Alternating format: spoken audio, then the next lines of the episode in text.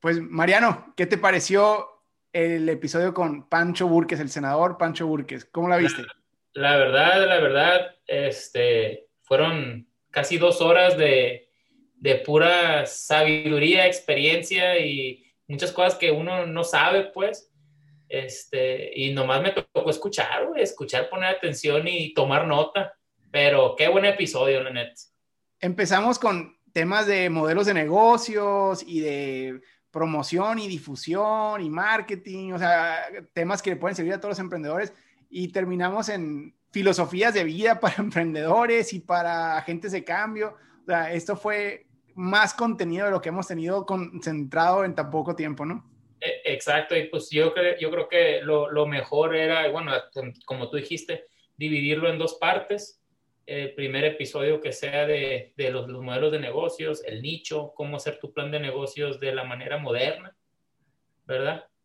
Y el segundo viene siendo de la filosofía de la vida, cómo pensar, cómo atraer lo positivo, ¿no? Entonces, espero que disfruten mucho este episodio que lo vamos a dividir en dos. Uno sale esta semana y el próximo la semana que entra de uno de mis mentores de vida. Eh, les voy a eh, compartir lo que por años estuve viviendo con él, pero concentrado en, en dos bloques de 45, 50 minutos. Eh, que disfruten.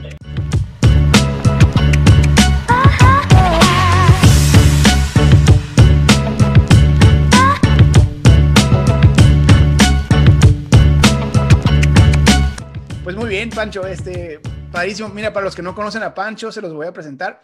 Eh, Pancho Burques ha sido y sigue siendo uno de mis principales mentores en todo, desde los negocios hasta el tema de las ciudades, hasta el tema de la política y sobre todo en temas también humanos y, espirituales. Es, es, una de las personas más completas que conozco. Y tuve la oportunidad de trabajar con él, fue mi jefe por varios años, entonces es donde, eh, una de las experiencias donde más he aprendido, este, y no nomás de lo que hacíamos, que era el tema eh, de, de, los, de, las ciudades. Él era senador de la República. Este, seguro lo conocen, la mayoría de los que nos están escuchando, y fue el presidente de la Comisión de Desarrollo Urbano, que es por eso eh, me tocó apoyarle con la reforma urbana, pero también era integrante de la Comisión de Desarrollo Económico, de las de Ciencia y Tecnología, creo que también, ¿no, Pancho? Sí, e, era coordinador del área económica de mi grupo parlamentario y ha sido alcalde de Hermosillo, ha sido director de comisiones de promoción económica regionales, en fin, si alguien le entiende la economía y a los negocios, definitivamente es Pancho. Entonces, estamos muy emocionados, Pancho, de tenerte acá para que nos puedas ahí compartir algunas de las ideas que, de lo que has aprendido en toda esa trayectoria que llevas, que le pueda servir a emprendedores y a agentes de cambio, a gente que, porque todo, ya sobre todo los jóvenes ahora nos apasiona igual hacer negocio y comenzar cosas, pero también servirle a nuestra comunidad, ¿no? Entonces, este, un, un gusto tenerte por acá.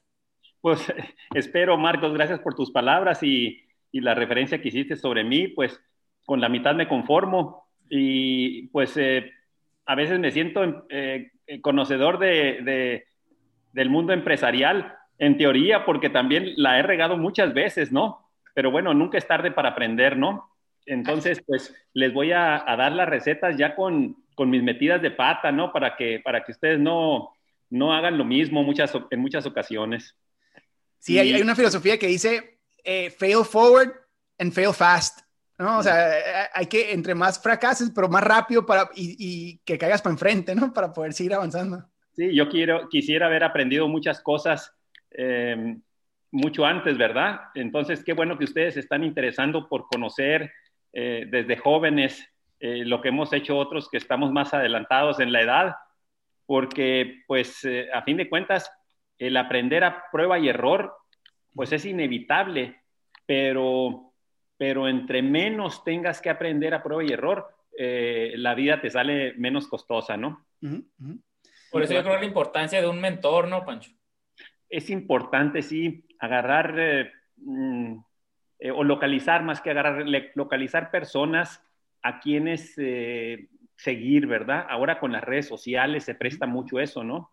Eh, y sobre todo entender que aunque estés en los negocios o estés en la política o en el campo social o en la familia, termina siendo nuestro entorno un ecosistema integral. O sea, no se puede hablar de una disciplina. Todo está interrelacionado. Es increíble cómo hay sinergias, pero, pero, pero la parte humana, los valores, son los que te dan el cimiento para todas las actividades. Y, siempre es importante tener una filosofía correcta del ser humano y de la vida. Sí. Eso es algo que sí les quiero dejar y ahorita trataremos de ir puliendo sobre ello. Me gusta, me gusta. Mira, una, una anécdota curiosa, pero que para introducir uno de los temas que platicamos, Pancho. Este, cuando trabajaba con Pancho en el Senado, eh, en ocasiones, bueno, estábamos tratando de reinventar no nomás la ciudad, sino el mundo, ¿no? Entonces, hasta nos íbamos de viaje de repente a, por conferencias que teníamos que dar y en el camino me ponía a leer un libro para poder resumírselo para cuando llegáramos, ¿no?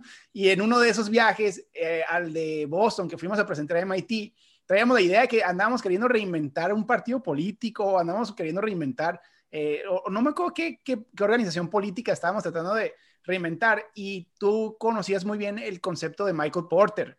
De, Michael Porter es una de las autoridades en el diseño de estrategia organizacional y, te regalaron o conseguiste un libro fregoncísimo que se llamaba Understanding Michael Porter, ¿no? Y me lo pasaste y me, dice, me dijiste, resúmemelo para cuando lleguemos a no sé dónde, ¿no? Entonces, pero para mí esa, ese libro fue revolucionario, o sea, porque era el analizar todo lo que tiene que ver con el diseño de un modelo de negocio, desde la perspectiva de, la estrategia y las ventajas competitivas.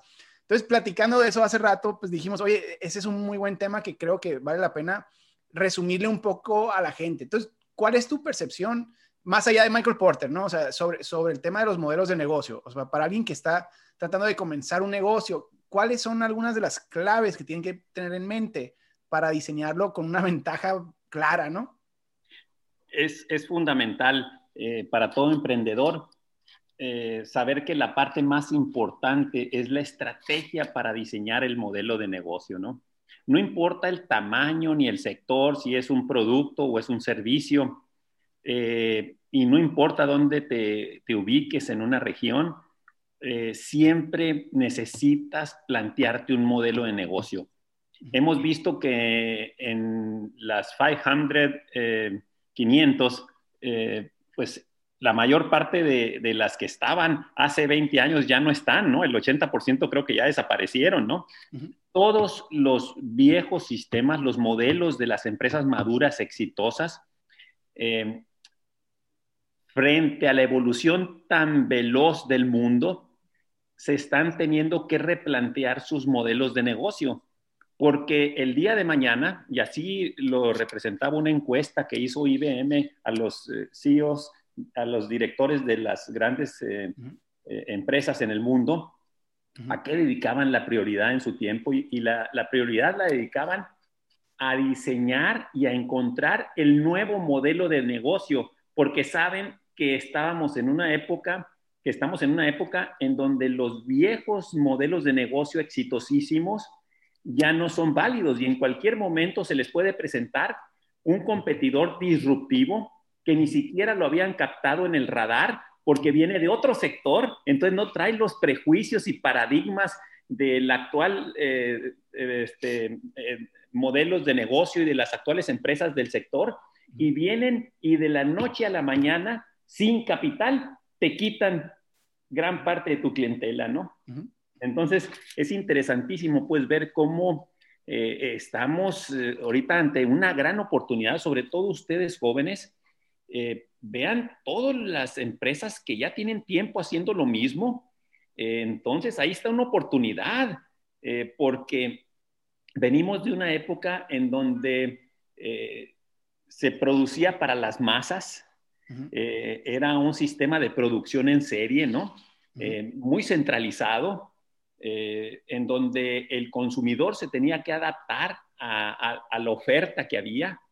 Y hoy en día estamos eh, yendo hacia una economía hiperpersonalizada, en donde el, rey es el consumidor y desde las empresas se tienen que atender nichos de especialidad y crear tu propio eh, ambiente de competencia, ¿no? para no irte a enfrentar con los que están, sino crear una nueva categoría.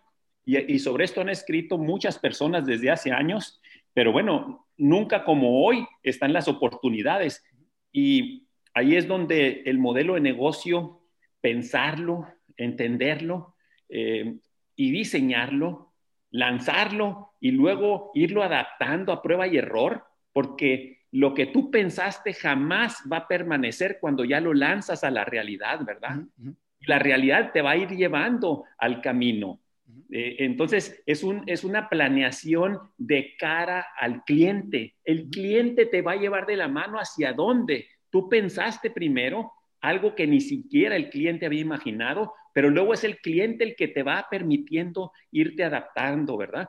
Entonces, en el modelo de negocio, en ese, en ese libro de Entendiendo Michael Porter, porque lo leíamos y no le entendíamos, y entonces a alguien se le ocurrió, eh, una alumna, diseñar eh, pues una manera en que las personas comunes y corrientes lo entendiéramos, ¿no? Eh, su sabiduría. Y entonces, lo primero es entender que el rey es el consumidor. Entonces, hay que escoger a quién le vas a ofrecer algo, ¿no? Entonces, mientras más delimitado, mientras más eh, preciso lo, diseñes, podrás llegar eh, con mucho más fuerza, ¿no? Y luego, ¿qué es lo que le vas a ofrecer? Único, que no lo tiene ahorita, que los que están no se lo están ofreciendo porque a lo mejor tienen una categoría de cliente mucho más amplio o diferente a este nicho que tú estás eh, encontrando, pues, ¿no? Porque a fin de cuentas, si tú defines una clientela que nadie ha adoptado como su primer propósito de servicio, tú le vas a poder ganar a otros, porque tú sí vas a estar especializado en esa clientela. Eh, no solamente eso es por edades, eh, por sexos, eh, por regiones, es por miles de, de características. Que hoy en día hay, mucha más información, pero sobre todo es, es el olfato de ver dónde hay una oportunidad no servida, ¿verdad? Una necesidad eh, no atendida que no se les ha ocurrido a otros. Entonces, es ahí donde nacen los nuevos modelos de negocio y el primer, la primer eh, eh, interrogante que hay que resolver es quién. ¿A quién vamos a servir? Segundo, ¿qué le vamos a ofrecer? Y esa es la propuesta de valor, que sea única, que nadie se lo ofrezca.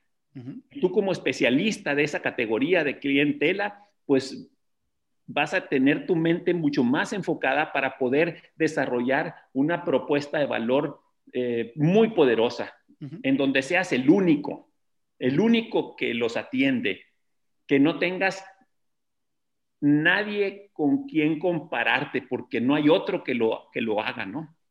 Y tercero es cómo lo vas a construir, ¿verdad? El cómo. Es el qué, el quién y el cómo, ¿verdad? Eh, y en ese cómo, pues eh, es cómo vas a construir ese producto o ese servicio por ejemplo, pues los taxis, ¿no? Vamos al, clásico ejemplo, ¿no? Los taxis tradicionales, pues los administraba el gobierno, ¿no? Y los sigue administrando y los da por concesiones. Llega Uber y pues simplemente se concibe como una plataforma digital en donde se encuentran quien tiene un carro y quiere rentarlo por horas y lo choferea y, un consumidor que necesita eh, que lo lleven a algún lugar. Y entonces pues eh, vino a, ofrecer algo que era único, ¿no? Eh, y entonces, pues, además le diste la posibilidad de que el servicio fuera calificado por el propio consumidor. Entonces, pues imagínate, el, cliente se convirtió en el rey y el, y el, taxista que no atendía bien al cliente, pues sale del sistema, ¿no? Eso, eso no existía en el, en el otro sistema de taxis, ¿no? Te aguantabas con lo que había y con lo que llegaba, ¿no? Además, no te peleabas. ¿Perdón? Y con los precios, te digo, que te cobraban. Exactamente, tú sabes aquí muy bien que el precio que te van a cobrar, ¿verdad? Por distancias, por horas, etcétera, ¿no? En fin, este, ese, es, el ejemplo, ¿no? son las, tres eh, patas de la mesa que yo considero fundamentales para que empieces un nuevo emprendimiento. Está, está padre, está sencillo. O sea, primero pensar en quién, y a veces es lo último que hacemos, y ese es el gran error, ¿no? O sea, primero pensar en quién y considerar que no se suficientemente bien atendido, y luego el cómo. Y el cómo, digo, perdón, el, el, el, qué, ¿no? El producto, que el producto sea valioso, que sea original, que sea único. Este, y el último, el, cómo, que el cómo, siento es donde Michael Porter le invierte más energía en, en todo el tema del, de la cadena de valor y, de, y de la, la, manera en que haces tú tu operación que sea realmente diferente. Pero aquí algo interesante que quiero platicar, Pancho, es el, el qué, el producto. O sea, si tu producto en verdad se diferencia, o sea, y, es clara la diferencia entre el resto de la oferta, entonces ya no te tienes que preocupar tanto por, la, por el marketing, pues. Y hace rato estábamos platicando de, a lo mejor algo que podíamos platicar, te dijera, era el tema de, de, las redes sociales y la difusión, y me dijiste, no, me dijiste, es el producto, porque si tienes un buen producto, ya lo demás se vende solo, o sea, tu, tu, presencia, tu impacto, o sea, todo se hace viral solo, pues, y eso es algo que a nosotros, desde nuestra oferta política, nos ocurrió, a ti te ocurrió, o sea, el, impacto que tenías mediático y en redes sociales era, extraordinario. Entonces, ¿qué puede aprender un emprendedor que quiere eh, difundir sobre un, sobre su, o promover o publicitar su producto? O sea, ¿qué tiene que aprender sobre el producto y no sobre la publicidad, no? Sí, sí, pues eh, eh, es como Volvo, pues, ¿no? Yo no sé ahorita, pero antes decidió que su fortaleza iba a ser la seguridad, ¿no? Y entonces toda su energía la dirigió a crear sistemas de seguridad eh, en, la vialidad, ¿verdad? Para los ocupantes del, carro. Entonces, eh, teniendo un producto que esté bien enfocado y que ofrezca una diferencia, una ventaja competitiva, que es otro punto fundamental que hay que anotar, ¿verdad? La ventaja competitiva única. Claro, pues si Volvo es el único que se enfocó, en lugar de enfocarse en cinco, diez cosas, se enfocó en tener normales muchas cosas, pero la de seguridad dijo, vamos a ser el número uno, invirtió, invirtió, invirtió. Y entonces, pues todos aquellos clientes que, buscan seguridad o que, quieren sentirse seguros o que temen eh, alguna coalición, etcétera, pues naturalmente cualquier mensaje eh, simple de Volvo los va a llevar a comprar este auto, ¿no? Hay otras personas que eh, quieren un producto que es de prestigio, ¿no? Y entonces el diseño se vuelve muy, muy importante, ¿no? Este, y bueno, si ese tipo de personas son personas de, de, media edad, o sea, ya de, de, de 30, 50 años, por decir algo, ¿no? Entonces ya diseñas eh, algo un poquito, este, no muy clásico, un diseño más juvenil, pero tampoco el, gran deportivo, pues, ¿no? y, ante, esa, ante esa oportunidad, difícilmente este, vas a tener que batallar porque te van a encontrar muy fácilmente. Yo creo que a eso te refieres, ¿verdad? O sea, sí, eh, el éxito del producto no depende de hacer buena publicidad, no depende de tener un buen mensaje, un buen nombre. Todas esas cosas son periféricas, importantes, pero el que les va a dar la dirección es el producto. Un producto adecuado que haga match con un, con un, con, con un cliente, pues, ¿no? Con un tipo de cliente que sea lo suficientemente grande para que pague tus costos y te dé una utilidad. Sí, y luego, y luego el, el cliente te promueve gratis, pues, o sea, una vez que lo encariñas, si lo diseñaste pensando en él realmente y, y él te identifica como algo original, eh, él mismo se va a convertir en tu embajador ante sus amigos, su familia, ¿no? Y, y yo lo digo, es el caso de nosotros cuando estábamos en la oferta política que hacíamos, digamos, desde el, desde el Senado de la República. O sea, me acuerdo que veíamos métricas de cómo iba nuestro desempeño o tu desempeño eh, eh, en difusión, ¿no? Comparado con otros políticos, otros senadores, otros, el presidente de la República y todo eso. Y tú andabas en los top 5 del país a pesar que ellos tenían presupuestos multimillonarios, ellos le invertían un lano, no, no, no, a Facebook, a YouTube, a todo. Y nosotros, algunos de los videos, porque el mensaje que tú decías era, era único, eras el único diciendo algo diferente. Los demás decían algo muy protocolario, o sea, muy, muy sin chiste, pues, ajá.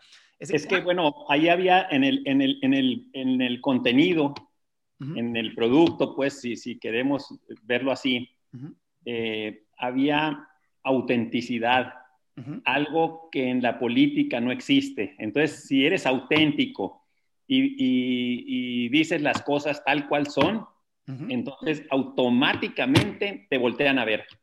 Porque si, si nomás vas a decir puras cosas que, que están a favor del político y, y entonces ahí donde, entonces no te van a voltear a ver, vas a ser de un commodity, pues, ¿no? Vas a ser igual que otros. Entonces, lo raro es que un político sea auténtico y que diga las cosas al pan, pan y al vino, vino, y aunque cueste, pues, ¿no? No, no tratando de servir a dos amos, ¿no? Al partido, a la política y al negocio, ¿no? Entonces, si no tienes el interés de, de hacerte rico, si no tienes el interés de, de, que estés bien con el partido porque el partido te va a promover, este, entonces dices tú, no, pues yo voy a ser auténtico y yo voy a defender no mi interés ni el interés del partido, voy a defender el interés de los ciudadanos. Y entonces todo lo que planteas va a ser en función al interés de los ciudadanos. Y entonces automáticamente vas a hacer lo que ningún pinche político hace, pues, ¿no? exacto. Entonces, por eso la, la, propuesta de valor tiene que ser muy poderosa, tiene que ser única y tiene que sorprender. Esa es la palabra. Tiene que sorprender porque ni siquiera eh, tu mercado eh, se, lo, se, lo, esperaba, ¿no? ¿Y cómo, cómo encuentras el nicho? Por ejemplo, en eso, ¿cómo encuentras un nicho? Pues a las personas que dicen, ah, pues yo no sé por dónde empezarle, pues, ¿no? Pues bueno, eh, ¿qué, te voy a decir? Pues vámonos a los ejemplos conocidos, ¿verdad? Eh, Tesla decidió, todos estaban trabajando en, en autos eléctricos, ¿no? Pero autos eléctricos era un sideline era un adicional al, gran negocio de sus autos de combustión interna, pues, ¿no? De, gasolina. Y, Tesla, como era nuevo, no tenía fábricas de autos de gasolina, no tenía compromisos de inversión, pues, ¿no? Eh, entonces, libre, un creativo como Elon Musk, este, con, todo el universo para diseñar la fórmula y el modelo de negocio que él quería, dijo, me voy a concentrar en autos eléctricos. Bueno, pregúntame a la vuelta de los años, ¿quién va a ser mejor en, la fabricación de autos eléctricos? Eh, si Elon Musk está especializado en eso, es el único, o eh, va a ser Nissan, va a ser eh, Ford o General Motors, pues Claro que Elon Musk, y así el mercado hoy por eso vale muchísimo más, vale el doble al menos que Toyota, que es la, gran eh, eh, eh, exitosa empresa automotriz, ¿verdad? Por su sistema de producción. Ellos decidieron ser muy eficientes en el, en el, modelo de manufactura, ¿verdad? Ellos quisieron ser tremendamente eficientes en diseñar un modelo de manufactura de calidad total, pues, ¿no? Y entonces sus autos fueron los que garantizaban más la calidad, porque el diseño de manufactura de Toyota eh, estaba centrado en el operador. Y el operador, eh, siendo alguien eh, que era el centro de la manufactura, no los gerentes, no las áreas funcionales, la de calidad, las áreas financieras, no, no, no el, operador, el obrero. Y entonces el obrero es el que hace la calidad. Fíjate nomás que, y los demás eh, departamentos, el departamento de calidad, el de producción, el de ingeniería, eh, el, de, el, de, suministros, todos estaban para servir al operador y así es como dieron con el, con el, cero inventarios, ¿no? Eh, el modelo que también les dio otro gran empujón y de ahí empezaron a salir muchas innovaciones. Entonces ya les dije dos ejemplos, ¿no? Uno de, de, ser líder en manufactura y otro de concentrarse en el, en, en, en, en el producto, en este caso, pues en, el, en el auto eléctrico, ¿no? Después se dieron cuenta que fabricar autos eléctricos tiene una gran eh, facilidad porque, porque requiere mucho menos eh, partes sus motores, ¿no? Y, menos falla, etcétera. Eh, aunque bueno, hay otros retos que tienen que, demostrar en, el futuro, pero el mercado se los está premiando ahorita. y Eso lo podemos llevar a cualquier eh, punto. Ustedes analicen en, em, en cualquier lugar, ahorita, por ejemplo, están naciendo muchísimas empresas de delivery. O sea, si antes estaban diseñados muchos negocios para que el consumidor fuera a ellos, eh, no es nuevo, pero se detonó con esto. Entonces, están saliendo un montón de empresas que están basando eh, su modelo de negocio en la entrega domiciliaria. Y si yo me asomo afuera de mi casa, eh, en la colonia, están todo el santo día pasando empresas de entrega domiciliaria, ¿no? Algo que, que en un año explotó, ¿no? Sí. Pero fíjate, hay algo que siento que no podemos eh, dejar de ver es que por lo general es un emprendedor el que un día dice, oye, ¿por qué no se hacen estas cosas así? O sea, alguien que tiene una visión que dice, o sea, ¿por, ¿por qué están haciendo ese servicio de esa manera? Y como que el emprendedor siempre le llega el feeling, ¿no? Como que le llega, le llega la idea, la visión de, de, algo que pudiera ser mejor, que nadie más se lo ha imaginado o nadie más lo ha querido hacer, a lo mejor muchos se lo han imaginado. Entonces, platicado también de, eso, o sea, siento que, que, a todos se nos ocurre de repente algo, algo que pudiera estar mejor en el mundo o en una industria o en un negocio y nomás lo dejamos como idea, pero los emprendedores dicen, madre, si hay oportunidad de hacer negocio y le entran, pues, ¿no? Pero ese y qué otra cualidad tienen los emprendedores, porque ese es otro tema que nos encanta, ¿no? Platicar de, de las cualidades de los emprendedores. Pues el emprendedor es una mente inquieta, eh, eh, Adices eh, era un consultor que manejaba, mm, que había, él lo definía así, pues se pueden definir de muchas maneras, pero cuatro perfiles dentro de la organización, de una organización, en, este caso una empresa, vamos pensando, ¿no? El emprendedor, que es el que está pensando siempre en el futuro, este, pero es muy difícil que alguien tenga todos los perfiles que requiere una empresa, ¿no? Eh, los talentos, pues Dios nos los dio, eh, a unos un talento, a otros otro, ¿no? Entonces, eh, es muy difícil que alguien tenga fuertes todos los talentos, siempre hay un dominante. Entonces, el emprendedor es el que tiene la energía, tiene el arrojo, no, tiene eh, no tiene aversión al riesgo, entonces no teme eh, o no teme lo suficiente perder lo que va a invertir, ¿no? Puede perder todo. Y muchos de los emprendedores pierden todo en varias ocasiones, ¿no? Y después consiguen eh, recursos del amigo, de no sé dónde, de alguien al que le vendieron la idea, ya no es porque ya perdieron lo suyo, y entonces a lo mejor pasan cinco o seis intentos, ¿no? Pero entonces eh, tiene una gran resistencia a la frustración, ve siempre hacia el futuro, es inquieto, no se está quieto nunca. Entonces, eh, todo esto pues trae eh, unas grandes ventajas para iniciar una empresa, pero después para operar una empresa tiene grandes desventajas, ¿no? Puede tener grandes desventajas. Entonces, siempre hay que ver que no es siempre el único ingrediente que requiere una empresa la empresa cuando va a nacer requiere del emprendedor, si no, no nace. Eh, es una persona súper perseverante. Yo siempre me acuerdo eh, del y, resistente, ¿no? Del toro de Lidia. El toro de Lidia, el que, el que tiene buena sangre, pues embiste, le clavan las banderillas y embiste más fuerte todavía, ¿no?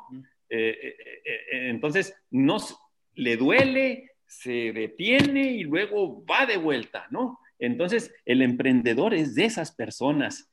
Eh, y el emprendedor también eh, en su mente, en su mindset, está el hacer posible lo imposible. El emprendedor se atreve a ir más allá de las fronteras del conocimiento, ¿no? No quiere el terreno conocido, quiere explorar, es un, es un aventurero, es un explorador que quiere conocer lo que hay detrás de la barda, ¿no? No en el campo de, de, juegos, si estamos hablando de béisbol, él quiere conocer detrás de la barda, no nomás jugar adentro de la barda, ¿no? Entonces rompe paradigmas. Eh, ese es el emprendedor, pues es alguien que, no se da en maceta, es alguien a quien los países los tienen que cuidar. Eh, en un balde o en una cesta de cangrejos, que es muy conocida eh, la, anécdota, ¿no? El emprendedor es el que va subiendo y va encontrando cómo salir de, la, cubeta, como dicen en el sur de México, ¿no? Eh, desgraciadamente, hay personas y, hay, y hay gobiernos que hacen, toda la, eh, que hacen todo para dificultarle la vida a los emprendedores, cuando son los que pueden mostrar el camino a los demás cangrejos de cómo se puede salir del balde, pues, y ser libres, ¿no? Es un espíritu libre. Eh, y pues, ¿qué más te podría decir de los emprendedores? hay que darles el mejor entorno. Eh, como van naciendo, eh, tienen que ser muy flexibles, son desorganizados porque van em, amarrando en el camino, porque si quisieras empezar un proyecto teniendo todo resuelto, nunca lo vas a empezar. Entonces, arrancas en el momento en que ya tienes un cierto nivel de control y de conocimiento, pero el resto lo vas a aprender en el camino y en el camino te puedes morir. Y una empresa nueva, una empresa es como un, decía, dices, es, eh, eh, eh, tienen etapas de vida igual que, que, los, que los seres humanos, ¿no? La, tienen su biología también, pues, ¿no? Su, su evolución. Entonces, es como un infante, una empresa nueva este, no le puede faltar la leche porque entonces el flujo se vuelve muy importante. Entonces, en una empresa eh, que va empezando, primero dispara y luego apunta, pues, porque no puedes perder la oportunidad, ¿no? Y, es ahí donde el emprendedor se va curtiendo, va eh, este, resolviendo problemas y va empezando a llamar a otros perfiles conforme va evolucionando la empresa y si logra sobrevivir, que muchas mueren, la mayoría van muriendo, eh, pero las que logran sobrevivir, pues eh, van eh, teniendo mucho más resistencia y, bueno, viene la etapa de juventud, ¿verdad? Y luego viene la de la adolescencia y, y luego viene la etapa de la madurez de una empresa el, alto crecimiento y luego viene el envejecimiento. Eh, entonces, va sumando a perfiles. Por ejemplo, hay un perfil, el emprendedor necesita un implementador. Entonces, porque el emprendedor eh, no, no tiene el tiempo, ni la paciencia, ni la concentración para mantenerse en la producción, pues, ¿no? Que es muy, muy absorbente. Entonces el emprendedor anda buscando el mercado y hoy si le ocurre algo y ya pensó, eh, eh, ya lo lanzó y mañana quiere hacer otra cosa. Entonces es demasiado inquieto. Entonces necesita alguien que se dedique a producir. Entonces requiere perfiles que, que, le llamen performance, pues, ¿no? El, el, el, que implementa las cosas, ¿no? El, emprendedor es el que las concibe y las inicia, pero luego necesita irse buscando a este. Y si la empresa sigue adelante, pues necesita luego, pues, eh, un, un, administrador. Y, el, eh, eh, y, ahí empiezan los problemas, porque el administrador y el emprendedor chocan, ¿no? Ya le jala la rienda, ¿no? Exactamente, por ejemplo, el, el emprendedor y el, y el, y el implementador están enfocados en resultados.